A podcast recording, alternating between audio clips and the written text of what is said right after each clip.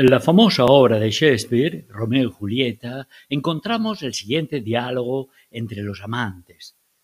Romeo le declara su amor. Te lo juro, amada mía, por los rayos de la luna que iluminan las copas de los árboles. Julieta le responde, Oh Romeo, no lo jures por la luna, que cambia constantemente. En este breve diálogo ya aparecen las características de la luna, luminosa y cambiante. En los próximos minutos vamos a hablar de nuestro satélite, la Luna, que con su misteriosa luminosidad y con su aspecto cambiante ha estimulado desde siempre la imaginación del hombre. Soy José María Sebastia, un profesor apasionado de la historia de la ciencia, una historia genial.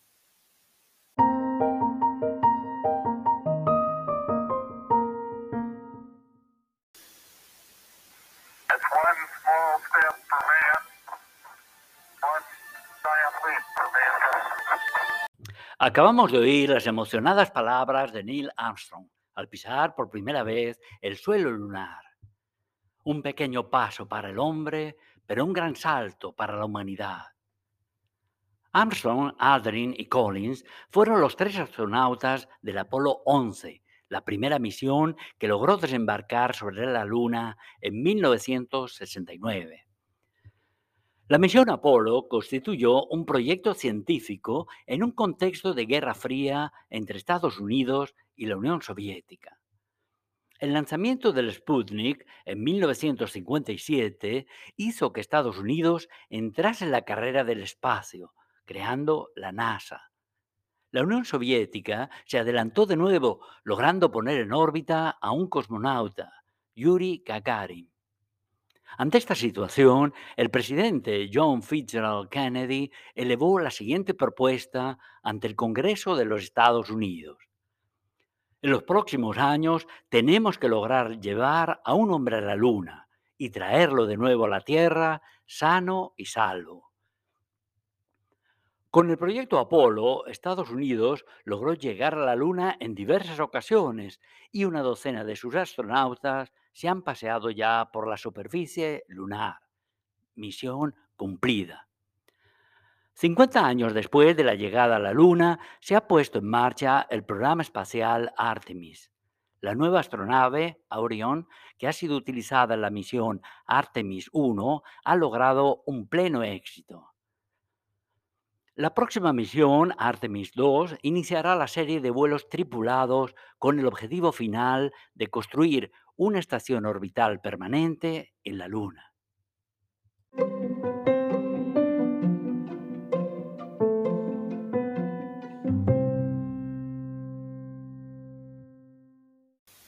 Desde tiempos remotos, los seres humanos han inventado historias que tenían como fuente de inspiración la Luna. El mecanismo de transporte de la Tierra a la Luna en la mayoría de las obras era dejado a la creatividad del autor, torbellinos, tifones, huracanes, magos, demonios. Solamente después de la revolución industrial se comenzó a entrever que se podía idear un artefacto elaborado por el hombre que pudiera transportar personas de la Tierra a la Luna. En 1865, justo un siglo antes de la llegada del Apolo 11 a la Luna, el escritor francés Julio Verne escribió el relato de exploración lunar más conocido de la historia, titulado De la Tierra a la Luna. Tres amigos pertenecientes a un club privado de Baltimore, en Estados Unidos, deciden idear un viaje a la Luna y estudian todos los preparativos que deben afrontar para llevarlo a cabo. Utilizan un enorme cañón de hierro capaz de lanzar un cohete de aluminio con una velocidad tal que supere el obstáculo del campo gravitatorio terrestre. El proyectil es preparado con todos los adelantos científicos y las comodidades para poder albergar a los tres pasajeros. En el curso de su viaje, el cohete sufre una desviación imprevista y no logra su objetivo, pero queda atrapado temporalmente en el campo gravitatorio de la Luna, lo que les permite contemplar el satélite desde cerca. Este relato constituye, sin lugar a dudas, una obra maestra de la ciencia ficción, es decir, una simbiosis perfecta de situaciones imaginarias y de cómo afrontarlas con los conocimientos científicos de la época. Se ha especulado mucho sobre las extraordinarias coincidencias entre la obra literaria de Julio Verne y la situación real del Apolo 11.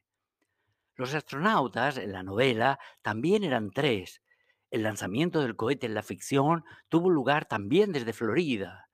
El tiempo de viaje era de cuatro días como el del Apolo 11 y a su regreso ambos amerizaron en el Océano Pacífico y casi en el mismo punto. Al menos en este caso, la fantasía se acercó bastante a la realidad. En el próximo segmento intentaremos responder a una incógnita crucial. ¿Cómo se formó nuestro satélite?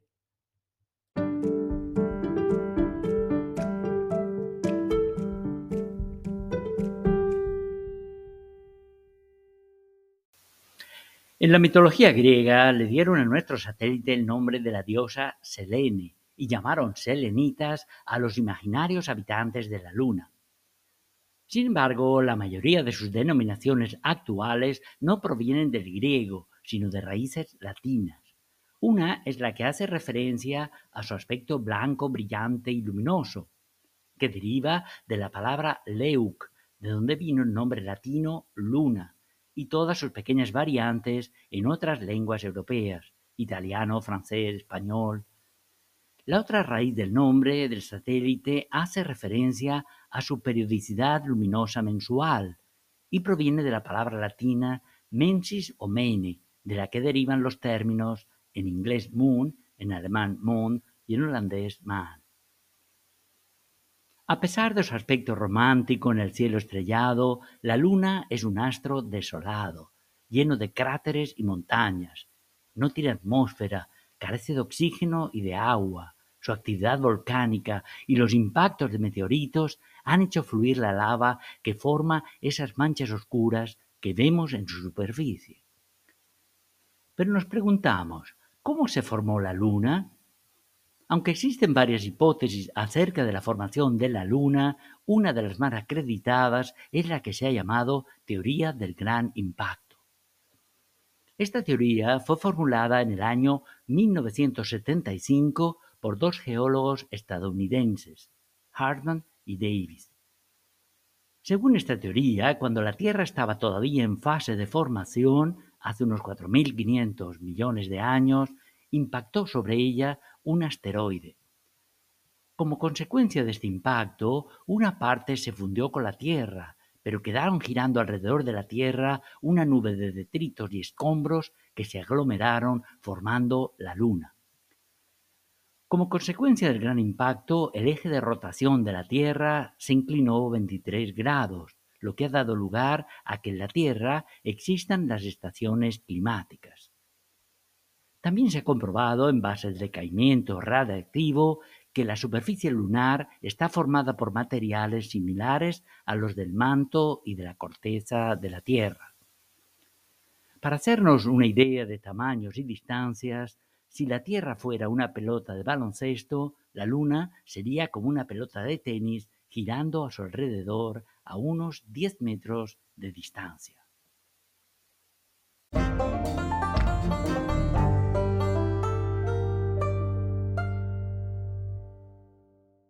Desde la antigüedad más remota, la Luna ha constituido un astro especial en el firmamento nocturno.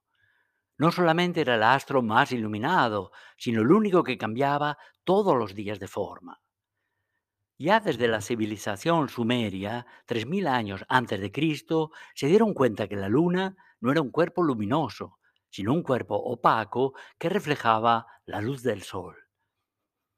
A los cambios de apariencia periódicos que mostraba la luna se les llamaron fases. Luna nueva era cuando no se veía. Ese nombre de luna nueva le viene de cuando se pensaba que los dioses mandaban una luna nueva cada vez. Luna creciente es cuando comienza a ser iluminada cada día un poco más. Luna llena es cuando la iluminación es total y aparece redonda en el cielo y luna menguante o decreciente cuando su iluminación disminuye día a día. Cuando yo era un niño, paseando una noche estrellada por la playa de Alicante, mi papá me enseñó cómo saber si la luna estaba creciendo o menguando. La luna es muy mentirosa, me dijo. Cuando veas que la luna tiene forma de C, creciente, en realidad es lo contrario, está decreciendo. Pero cuando veas que la luna tiene forma de D, decreciente, es lo contrario, entonces está creciendo. Nunca lo he olvidado y me sirve para saber en qué momento de la fase estamos y cuándo veremos la luna llena. Aunque mi papá posiblemente no sabía que esta historia de la luna mentirosa valía solo para el hemisferio norte. Para los que viven en Buenos Aires, por ejemplo, la luna es muy sincera, pues cuando tiene forma de C es que está creciendo y cuando tiene forma de D es que está decreciendo. Pero cuando llega la luna llena, los de Alicante y los de Buenos Aires la ven igual de llena. En realidad, es cuestión de perspectiva. Miren una C y una D cabeza abajo y verán cómo se intercambia. Veamos ahora el fenómeno de las subidas y bajadas del nivel del mar que se producen debidas a la atracción gravitatoria de la Luna y el Sol sobre la Tierra. Donde más se pueden apreciar las mareas es en las playas, ya que la línea de la costa puede llegar a avanzar o retroceder algunos metros. Como la fuerza de gravedad disminuye con el cuadrado de la distancia, la parte del océano que está más próxima a la Luna está sometida a una fuerza de atracción mayor que la parte más alejada. Así pues, la parte del océano que está de cara a la Luna se abomba hacia ella y la parte opuesta por ser la menos atraída, también se abomba en sentido contrario. Se produce, por tanto, una subida del nivel del agua en la parte más próxima a la Luna y en la más alejada de la misma. Esta elevación del nivel del mar se llama marea alta. El Sol también atrae el agua de los océanos, pero en menor medida que la Luna, ya que aunque su masa es mayor, al estar más lejos, su influencia es menor. Cuando la luna y el sol están alineados, como es el caso de la luna llena o luna nueva, se suman los dos efectos y en este momento las mareas son todavía más intensas. En el próximo segmento hablaremos de cómo el fenómeno de las mareas pudo haber influido en la existencia de la vida en la superficie de nuestro planeta.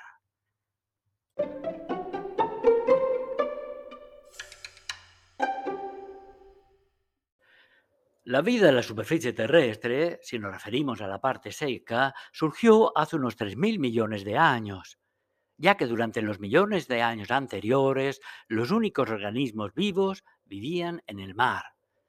En esos tiempos la Luna estaba más cerca de la Tierra y daba lugar a mareas más intensas. El agua del mar se elevaba varios metros todos los días pero en su retirada de la tierra firme, algunos seres acuáticos quedaban varados en las orillas. Solo los seres con mayor capacidad de adaptación lograron sobrevivir hasta el retorno diario del agua.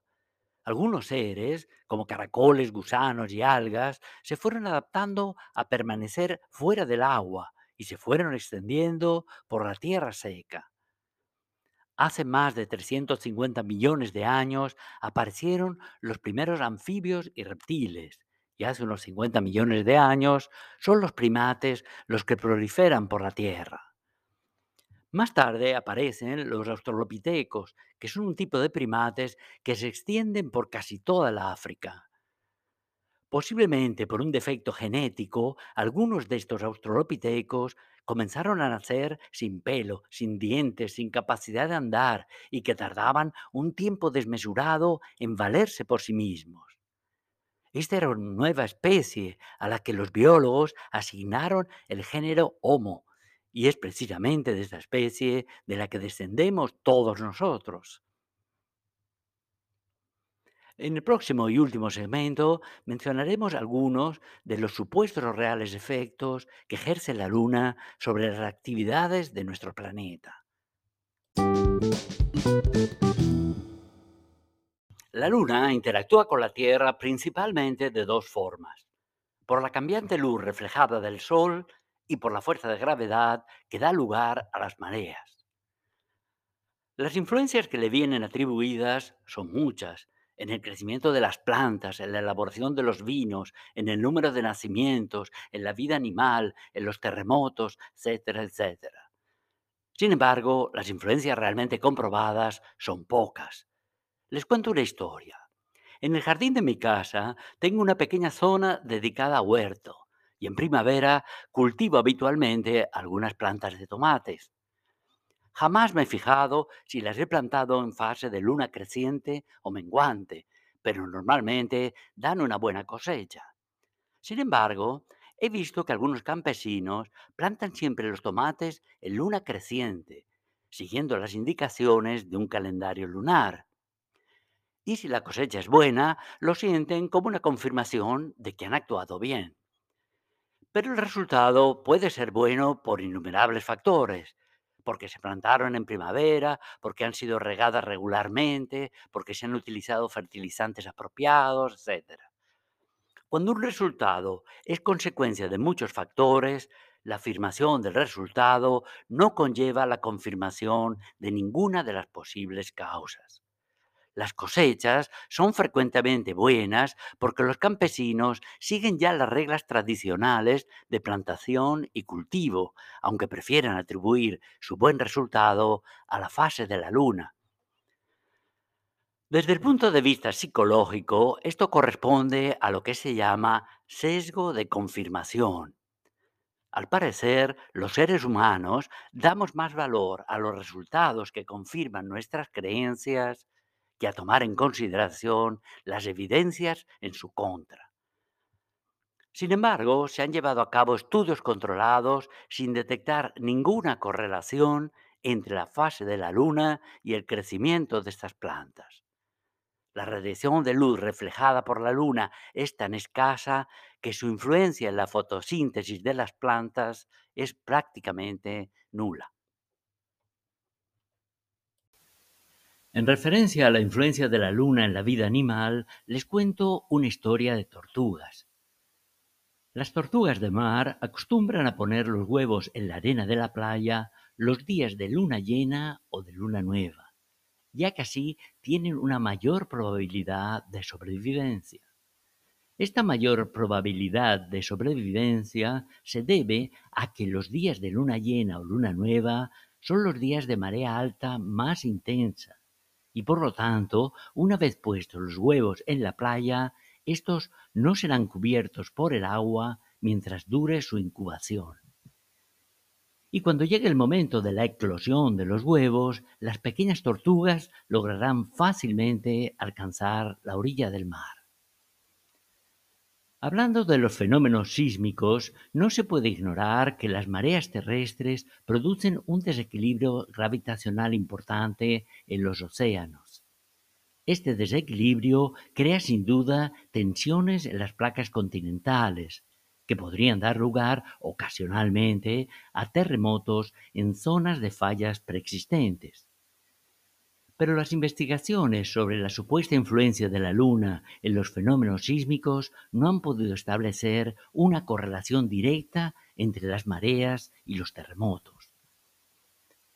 En realidad, si se excluyen los efectos mágicos no demostrados, la Luna no es responsable de casi ninguno de los fenómenos atribuidos. Sin embargo, la mayor y más importante influencia gravitatoria de la Luna sobre la Tierra y que normalmente pasa desapercibida, corresponde a la estabilización del eje de giro terrestre. Un eje de giro estable es fundamental para garantizar la regularidad de las estaciones climáticas. Nosotros podemos ahora asegurar que en el 2025 el solsticio de verano en el hemisferio norte será el sábado 21 de junio a las 4 horas 41 minutos. Y esta seguridad y precisión se la debemos totalmente a la influencia gravitatoria de nuestro satélite, la Luna. Y colorín colorado, esta historia se ha acabado.